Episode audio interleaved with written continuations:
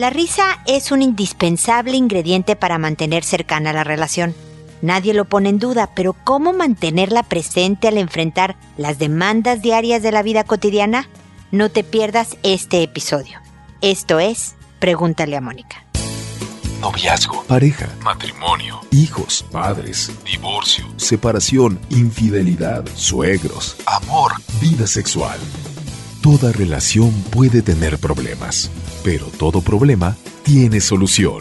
Pregúntale a Mónica. Porque tu familia es lo más importante.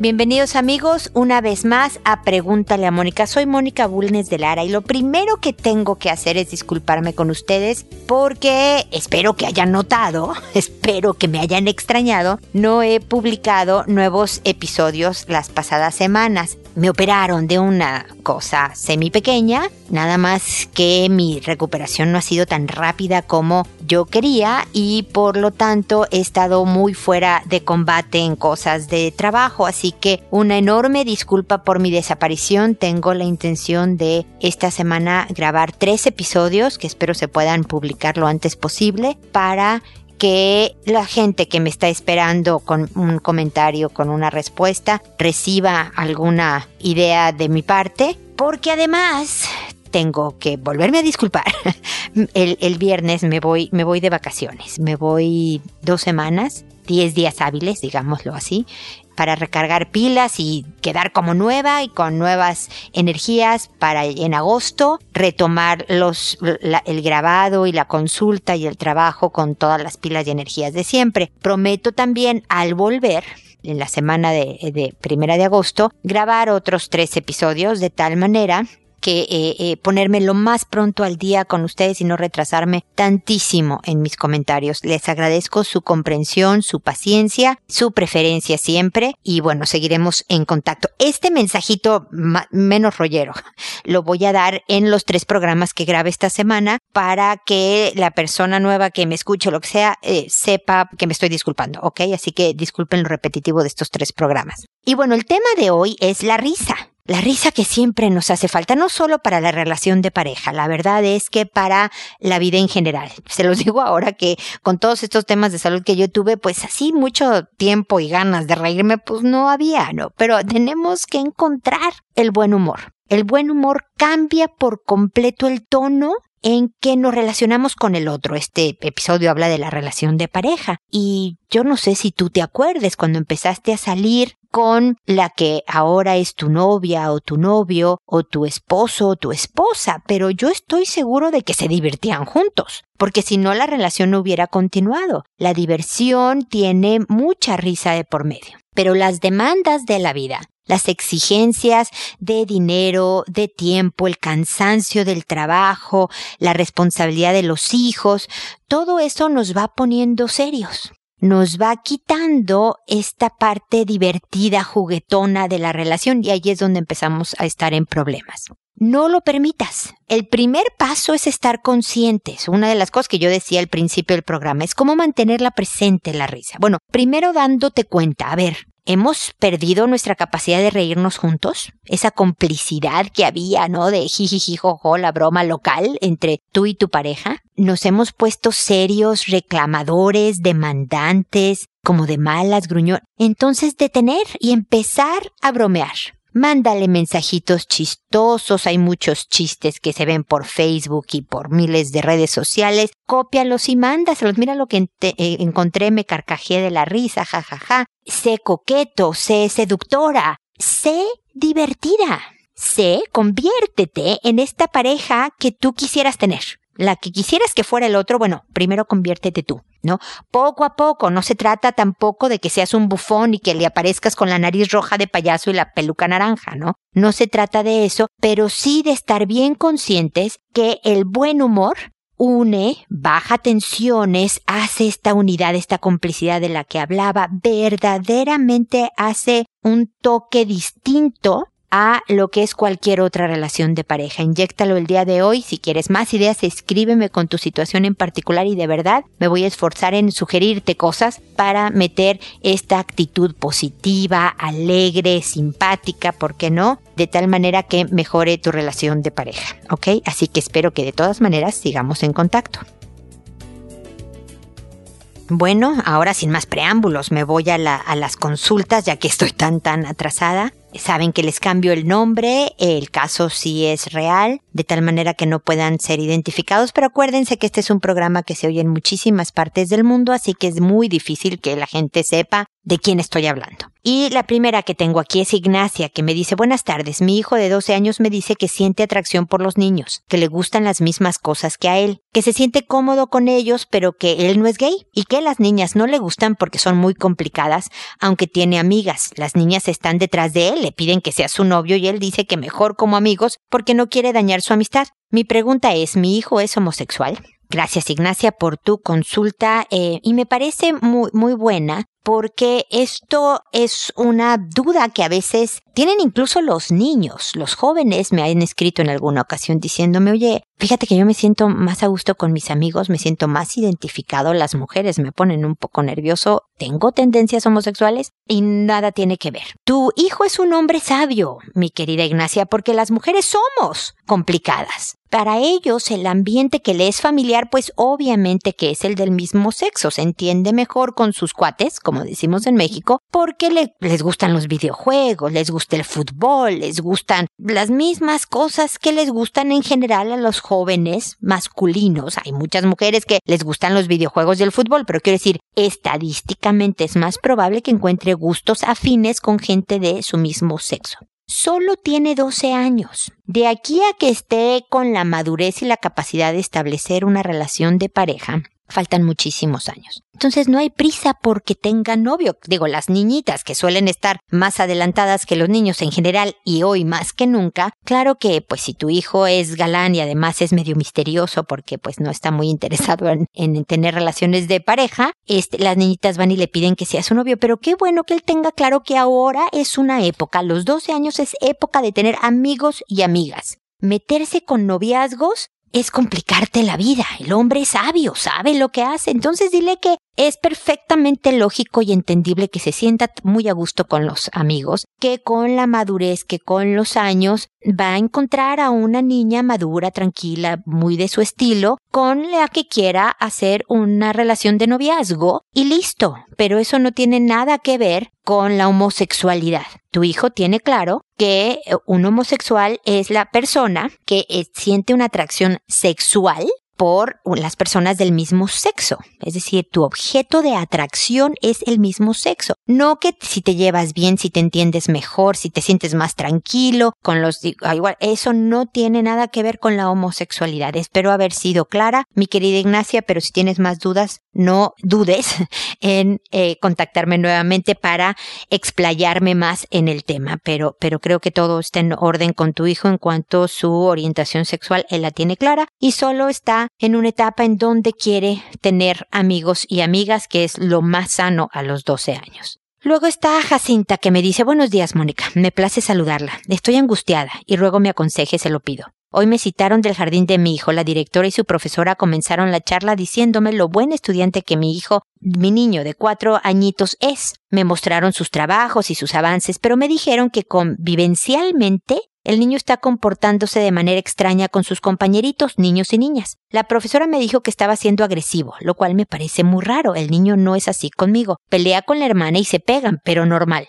Y a veces pega patadas y pellizca a los abuelos, pero es en ocasiones. El caso es que la profesora dice que es agresivo porque le coge los cachetes a sus amiguitos con fuerza y les da un beso en la boca. Me dijeron, ¿será que el niño está viendo eso en la casa? Y la verdad no. Él no ve eso en la casa, ya que con el papá de mi niño no tenemos una buena relación, es decir, una relación cariñosa de besos en la boca y abrazos. Yo siento que están viendo al niño como un niño raro, que es incómodo que él le haga eso a los niños. Me dijeron que es incómodo para los papás de los demás niños que aprendan eso de mi hijo. Eso me tiene muy triste, estoy pasando por muchas situaciones tristes. No sé qué hacer, ando desesperada, he pensado en tantas cosas, me siento devastada, agotada de luchar y luchar frente a las adversidades. Ayúdame, se lo pido. No sé qué hacer, soy tan cobarde que hasta la muerte le temo. Pienso en que debo seguir por mis hijos, pero no tengo ánimos. Gracias por leerme y discúlpeme las molestias. Quedo muy atenta a sus consejos. Bendiciones. A ver, Jacinta. Lo primero que, bueno, ya sé que toda esta situación de tu colegio ha pasado hace varias semanas, te expliqué por qué hasta ahora te respondo, pero espero que llegue de todas maneras en buen momento mis comentarios. Lo primero, al escucharme en este momento, Jacinta, es agarra aire, lo más que puedas llenar tus pulmones, sosténlo ahí tantito respira. Y trata de cuando te sientas más angustiada, enfocarte, borrar de tu cabeza, es lo que quería decir, por eso se me atoraban las palabras en la boca. Quita tu cabeza todo pensamiento que no sea, a ver, ¿qué tanto puedo llenar mis pulmones de aire? Y, respira unas cuatro o cinco veces, así como profundo y pausado y demás, sobre todo porque el oxígeno va a ayudar muchísimo a equilibrar todos los sistemas de tu organismo. Los hijos nos van a dar muchos disgustos, muchos sustos, muchísimas alegrías y muchos motivos de orgullo y de gran, gran cariño y de satisfacción. Así que si apenas tiene cuatro años, Jacinta, agárrate. Agárrate porque es un largo recorrido, pero con los altos y los bajos muy entretenido. Es un poco lo que hablo de la risa en este episodio en que hablo de la relación de pareja. Es, es verlo como, como una aventura, ¿no? A veces se torna pesada, ¿no?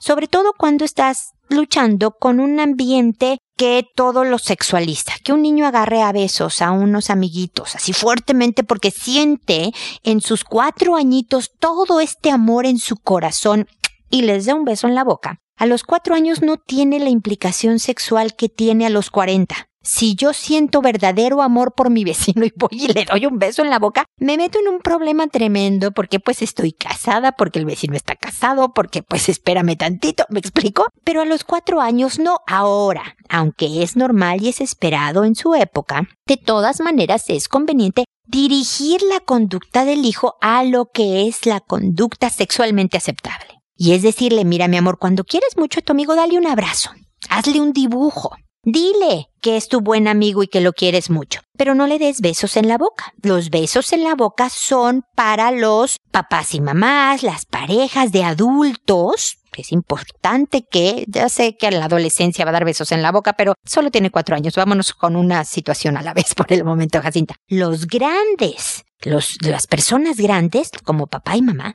se dan besos en la boca cuando hay cariño. Las demás personas no se los dan y dile, a ver, tú no me vas viendo dándole besos en la boca a las gentes que yo conozco, ¿verdad? Entonces es importante que tú también, hijo, expreses de otra manera este cariño. Está muy bonito que tu corazón esté lleno de amor. Pero, ¿qué te parece si vamos aprendiendo un poco las reglas, ¿no? Del juego. Y aquí las reglas del juego es que besos en la boca no hasta que sea tu pareja y seas grande. Mientras tanto puedes decir que quieres mucho, puedes abrazar, puedes dibujar, puedes hacer cartas para esa persona que quieres mucho y listo. Y demás. Si está además, eh, bueno, si eso es lo que calificaron como agresivo, pues el mundo sería otro si las agresiones fueran besos apretados, ¿no crees, Jacinta? Si no son golpes y patadas, sino estas expresiones de amor, es nada más una cuestión de una etapa normal de un niñito en donde requiere cierta dirección para no hacerlo. Y en el colegio espero que tú vayas y les digas, mira, estuve pensando y, leyendo y aprendiendo este tema y les voy a pedir que cuando mi hijo haga eso, muy cariñosamente, suavemente, acuérdate que es con abrazos.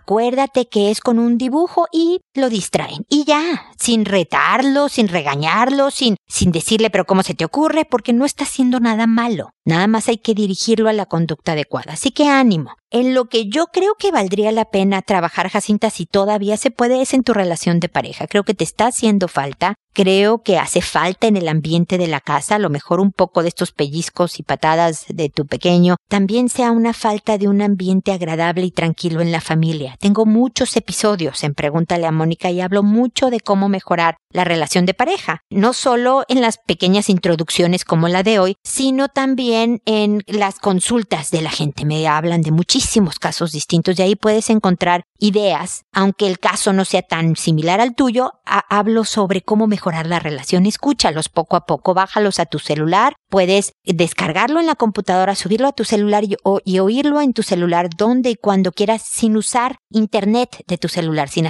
usar los datos. En tu celular, entonces ni siquiera te produce un gasto, me explico, salvo de pila, pero bueno, lo cargas bien en la noche. Espero que sigamos en contacto, Jacinta, para que no te sientas tan desesperada, tan sola. No lo estás. Aquí estamos nosotros en Pregúntale a Mónica tratándote de acompañar en esta súper difícil tarea de educar hijos y de hacer familia y de construirnos una vida feliz. Así que vuélvenos a escribir que aquí estoy para hacerte mis comentarios. Prometo ya no tardarme tanto, aunque dame chance de irme estas vacacioncitas y en agosto estoy totalmente al día por si acaso, ¿ok?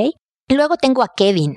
Hola Mónica, un gusto saludarte. Tengo 30 años, soy homosexual y estoy seguro de mi orientación sexual y no tengo problema con ello. El problema, me lo pone con, entre comillas, radica en que por años he tenido manierismos, es decir, modismos femeninos. Me crié con tres de mis hermanas y mi mamá. Mi papá viajaba mucho, entonces no fue una figura muy presente en mi infancia. He leído que algunas conductas que tenemos de adultos las aprendemos desde la tierna infancia y sí, me he descubierto con algunas cosas de mis hermanas y mi mamá. Y la verdad no me había dado problema el ser así, es decir, yo me sentía a gusto siendo así porque vamos, así soy. Pero de un tiempo para acá, en donde ya entré a mis 30 y no, no sé si es la crisis de los 30 o qué, he cambiado algunas cosas de mí, mi alimentación, he hecho ejercicio, etc. Y con relación a mis manierismos o afeminamiento, lo cierto es que siempre lo había notado. De hecho, mi familia muchas veces me lo ha mencionado, mis amigos, personas cercanas. De hecho, en la escuela me hacían burla, y aunque en el momento me sentía mal, después se me pasaba.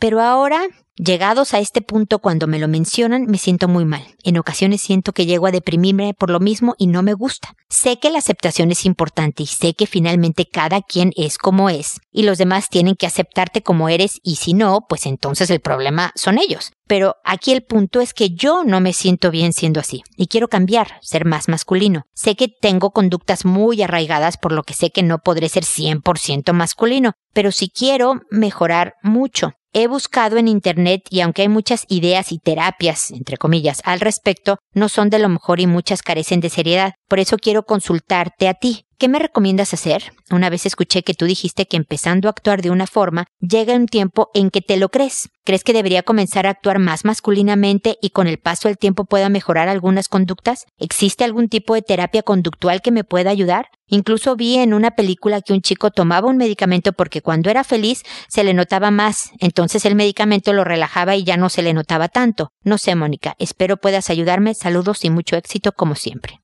Muchísimas gracias, Kevin. Y, y pues sí, aquí hay, hay varias cosas que quiero comentarte. Lo primero es que si ya tu familia te ha dicho que tienes estos eh, manierismos, ¿no? Si tus amigos te lo dicen una vez, ya lo tienes tú presente y claro. Se vale que también les digas, ¿sabes qué, papá? ¿Sabes qué, hermano, primo, amigo? No me gusta que me lo esté recordando. Estoy, quiero bajarle un poco a estas eh, eh, expresiones que tengo. Estoy trabajando en ello, pero el que me lo recalques me incomoda. Entonces te quiero pedir de favor que no me lo digas, porfa, ¿no? La verdad es que se vale y la gente que te quiere va a hacer un esfuerzo por ya callarse la opinión. Porque a lo mejor es útil que alguien te diga algo que no has notado. ¿No?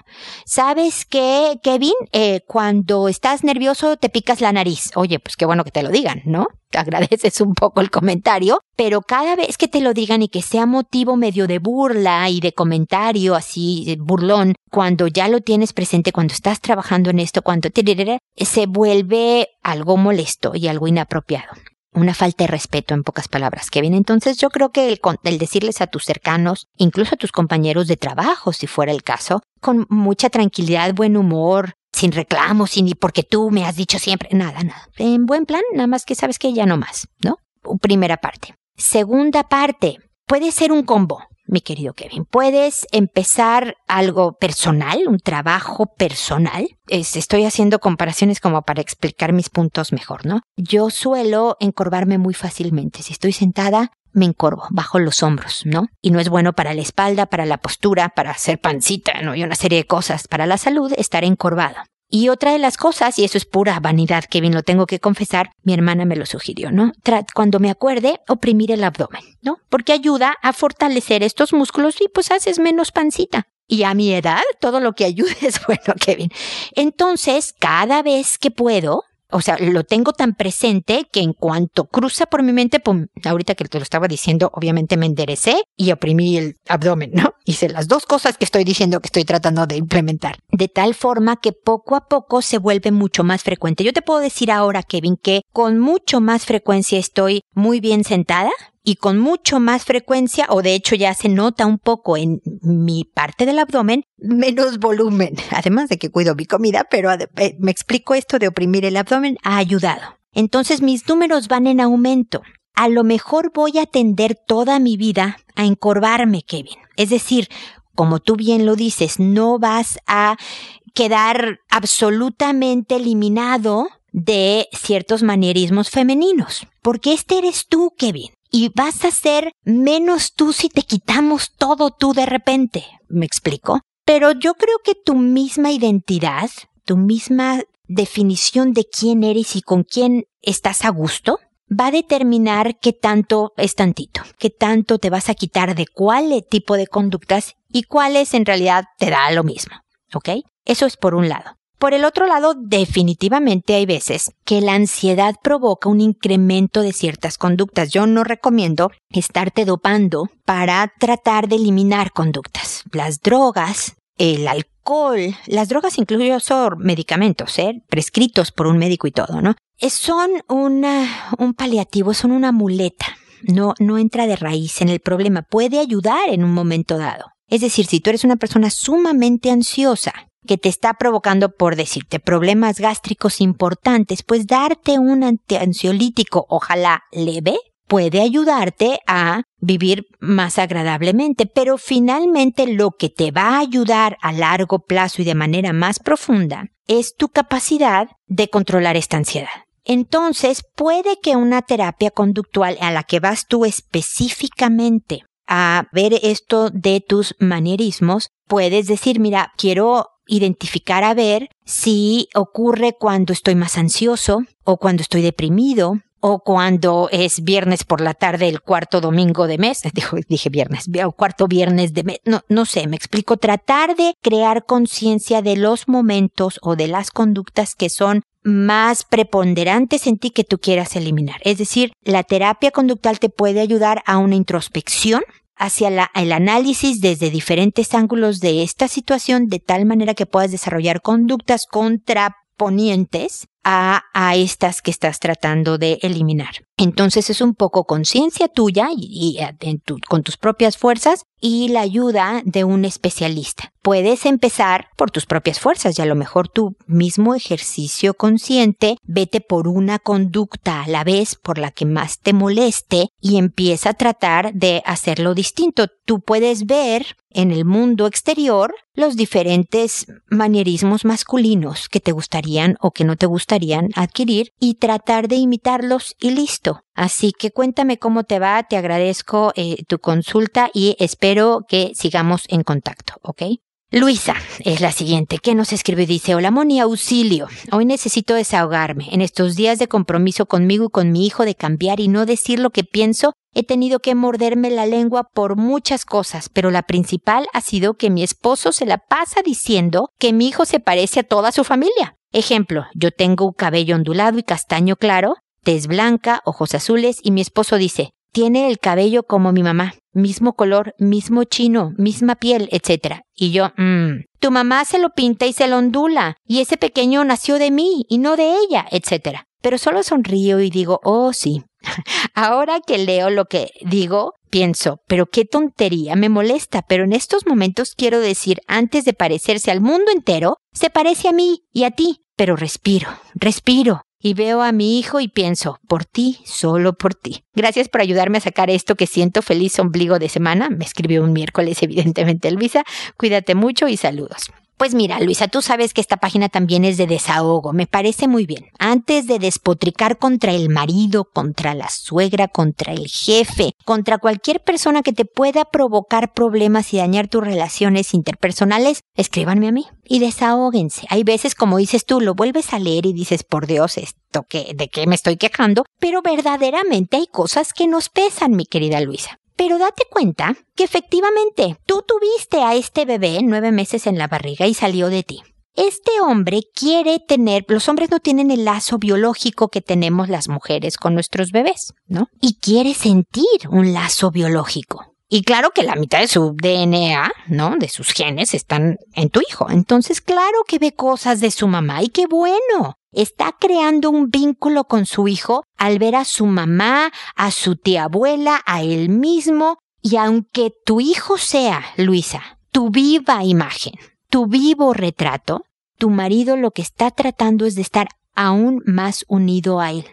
No está diciendo, déjame ver cómo le friego la existencia a Luisa. Déjame ver qué digo de tal manera que le amargue la tarde. Entonces le voy a decir de mi mamá, y le voy a decir de mi tía, y de mi abuela, y de mi todo lo que este niño se parece a mi familia. No lo está haciendo para eso, ¿verdad, Luisa? Entonces no solo es por tu hijo que hagas todo esto, que me parece un gran motivador y me da muchísimo gusto. También es por él. Tienes a un buen hombre tratando de acercarse aún más a este pequeño que hicieron juntos. Así que ánimo. Porque, como dije hace rato, ¿no? Faltan muchos años de convivencia. Y no se vale luego lo que en, hasta en películas había, ¿no? Yo me acuerdo de las películas mexicanas o no, todavía en películas de cualquier nacionalidad eh, decimos, ¿no? Ah, es que esto que tienes malo, ah, lo sacaste de tu padre. Esto que tienes malo, uh, igualito a tu mamá.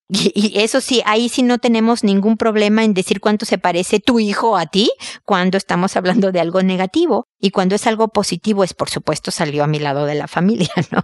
Entonces, darnos oportunidad de que nuestros hijos van a tener lo bueno y lo malo de ambos lados, ojalá siempre sea más bueno que malo, pero sobre todo tratando de vernos en ellos lo que nos hace más cercanos y mejores padres y madres. Así que ánimo, paciencia y cariño para el marido, mi querida Luisa, ¿ok? Manuel, por otro lado, me dice hola, y gracias por responder. Como ves, Manuel, un poco tarde, pero aquí estoy. Verás, me dice, tengo un hijo que apenas cumplió los once años. Él siempre ha sido un niño reservado, pero al mismo tiempo le gusta ser amigos, pero no tiene mucha suerte en ello. La semana pasada mi cuñado lo sorprendió tocando a mi sobrina de seis años. Obvio, la reacción de mi cuñado fue explosiva y le dijo muchas cosas al niño y terminó por corrernos de la casa. Mi hijo se puso muy alterado y empezó a decirle a mi hermana y cuñado que él ya nunca iba a poner un pie en su casa, y obvio mi cuñado le seguía agrediendo verbalmente. Tengo fe y esperanza de que esto que hizo mi hijo sea algo normal y pasajero, así como exploración o algo por el estilo. No sé qué pensar. ¿Me podrías ayudar o responder algo que ayude? Estoy muy preocupado por la situación ya que está afectando a toda la familia. Cabe mencionar que mi hijo es como el consentido de todos mis parientes por su tranquilidad y obediencia que siempre ha reflejado. Mira, Manuel, es, es bien frecuente. 11, 12 años, hay muchos niños que en esta exploración y en este impulsividad que las hormonas que están empezando a supersurgir en su interior los hagan hacer tonterías. Créeme que con gran frecuencia en mi página vas a ver en muchos, en varios programas que parece que nada más resuelvo consultas sobre estos niños de estas edades más o menos que tocaron a hermanitos, parientes de todo tipo, eh, compañeritas, no sé lo que sea, ¿no? Es decir, ocurre frecuentemente lo primero que debe saber tu hijo es que no es ningún enfermo anormal, pero que la conducta que hizo es absolutamente inadecuada. Y por lo mismo es necesario enfrentar al desagradable del tío y la tía. Bueno, la tía no sé si dijo algo, el tío fue el que se puso muy agresivo, muy protector, muy lógicamente entendible, pero inadecuadamente realizado. Una disculpa el tío hizo muy mal, no debió de agredir verbalmente. Espero que tú hayas salido a la defensa de tu hijo y si no fue así también decirle a tu hijo, mira, yo debí de ser mucho más enérgico en detener todo, pero estaba muy desconcertado, lo que le quieras decir, Manuel. Pero tu hijo sí realizó una conducta inapropiada. Se puede considerar como abuso porque tiene más de cuatro años de diferencia con su prima y cuando hay más de cuatro años se podría establecer como que él tenía cierta posición de poder, como más grande, más fácil de envolver a la niñita de seis años en esta exploración. Y entonces no debió de ocurrir, pero puede ser un evento único y tu hijo tiene que encontrar salidas de estas hormonas que van a seguir dando lata, de toda esta impulsividad propia de la edad, de toda esta curiosidad que lo lleve a querer experimentar. Pero entonces tiene que saber lo que significa el abuso sexual, lo inadecuado que es y el daño que le hace a él y a las pequeñas con las que trate de explorar este mundo. en donde se puede convertir ya en un delito, en un patrón de conducta y demás. Si tu hijo, y ojalá puedas hablar con él tranquilamente y decir, a ver, cuéntame qué pasó, ¿no? ¿Qué estabas pensando? Y en esta conversación puedes orientarlo de la mejor manera de tal forma que quede claro que es inapropiado, de tal forma que tú puedas delimitar que fue esta única vez o que no. Fíjate que tu hijo lleva tiempo haciendo este tipo de cosas y que requiere de ayuda especializada, y demás. Y por supuesto, el acercarse a la familia afectada y decir, oye, mira, esto es lo que está sucediendo, ya sea que fue el único caso o ya ha pasado antes, y estamos tomando cartas en el asunto. Mi hijo viene a disculparse, te voy a pedir también que no te vuelvas a expresar jamás. Así eh, entiendo la protección de lo que estabas haciendo, pero agredir también es un abuso de poder, el que tú como un adulto atacaras así a un niño pero lo estamos trabajando, ¿no? De tratar de ayudar a toda la relación familiar. Espero que estas ideas te sean de utilidad. Si me faltó tocar algún punto, no dudes en volverme a contactar. Manuel, de verdad haré todo lo posible por agilizar mi respuesta para no tardarme tanto tiempo. Me agarraron todos ustedes en una mala racha de salud, pero ya estamos nuevamente retomando funciones, así que espero que la cosa se agilice mucho más, ¿ok? Así que seguimos en contacto. Y luego está Nuria que me dice, buenas noches, quería hacer una pregunta. Tengo una niña de cinco años. Yo soy separada y tengo una nueva pareja. He notado que mi hija quiere besar en la boca a mi pareja. Eso me preocupa. Eh, nuevamente, Nuria, es normal que estos pequeñitos de repente quieran dar besos en la boca. A veces lo ven en la misma familia, a veces lo ven en programas de televisión y mira, ayer yo estaba viendo una película americana con mi marido en la tele y es cultural, por ejemplo, la mamá se despide de su hijita que se iba al colegio con un beso en la boca. En Estados Unidos, no sé si se sigue haciendo, pues esta película es semi reciente, así que me imagino que sí. Algunas familias se despiden con beso en la boca de sus hijos pequeños, no sé hasta qué edad lo hagan, sin ningún tipo de mal, de que sea mal visto, ¿no? Lo mismo que mencionaba al principio Nuria, espero que te sea de utilidad. Hay que decir a tu hija que, que te da mucho gusto que quiera a tu nueva pareja, este, pero que abrazo, que beso, que las niñitas pequeñas no le dan beso en la boca a nadie.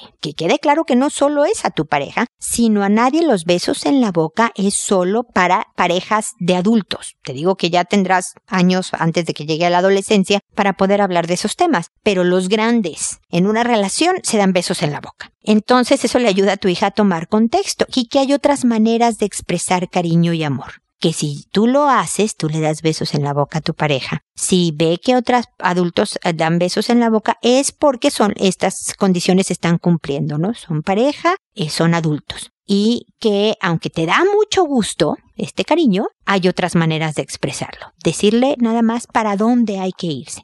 No es de regaño, no es de castigo, ni mucho menos, no está haciendo nada malo. Nada más es decirle cómo sí se hace la cosa, ¿no? La expresión de amor y darle un poco de contexto en cuándo y con quiénes y en qué circunstancias es que se dan besos en la boca en particular con esa naturalidad, esa tranquilidad, ese buen humor, tu hija va a saber que no es un tema tabú, que no está haciendo nada malo, y nada más como si le dijeras, mira, es mejor lavarse los dientes después de comer y no antes, como te los estás lavando ahora, porque no sirve de nada que te laves los dientes antes de comer, ¿no? Porque los dientes, bla, bla, bla. Con esa misma naturalidad, explícale lo de los besos y lo de las expresiones de amor y lo de las edades. Y entonces el tema se vuelve algo normal, algo conversable. Puede venir tres días después a preguntarte otra cosa sobre expresiones de cariño. Toda información útil dentro de lo que se incluye como la formación en sexualidad y afectividad para nuestros hijos, ¿ok? Así que ya lo sabes, Nuria. De todas formas, estamos en contacto y espero poderte seguir acompañando en esta formación de tu pequeñita y también apoyando en todo lo que es relación de pareja y relaciones interpersonales de los adultos. Espero, amigos, que nos volvamos a encontrar en un episodio más de Pregúntale a Mónica porque ya saben, su familia es lo más importante. Hasta pronto.